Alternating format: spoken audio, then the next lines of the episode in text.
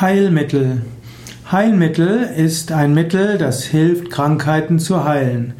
Es gibt natürliche Heilmittel, es gibt chemische Heilmittel und antibiotische Heilmittel.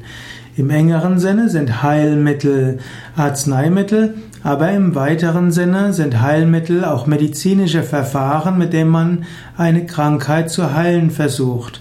Also Heilmittel sind auch Hilfsmittel und auch spezielle Therapien.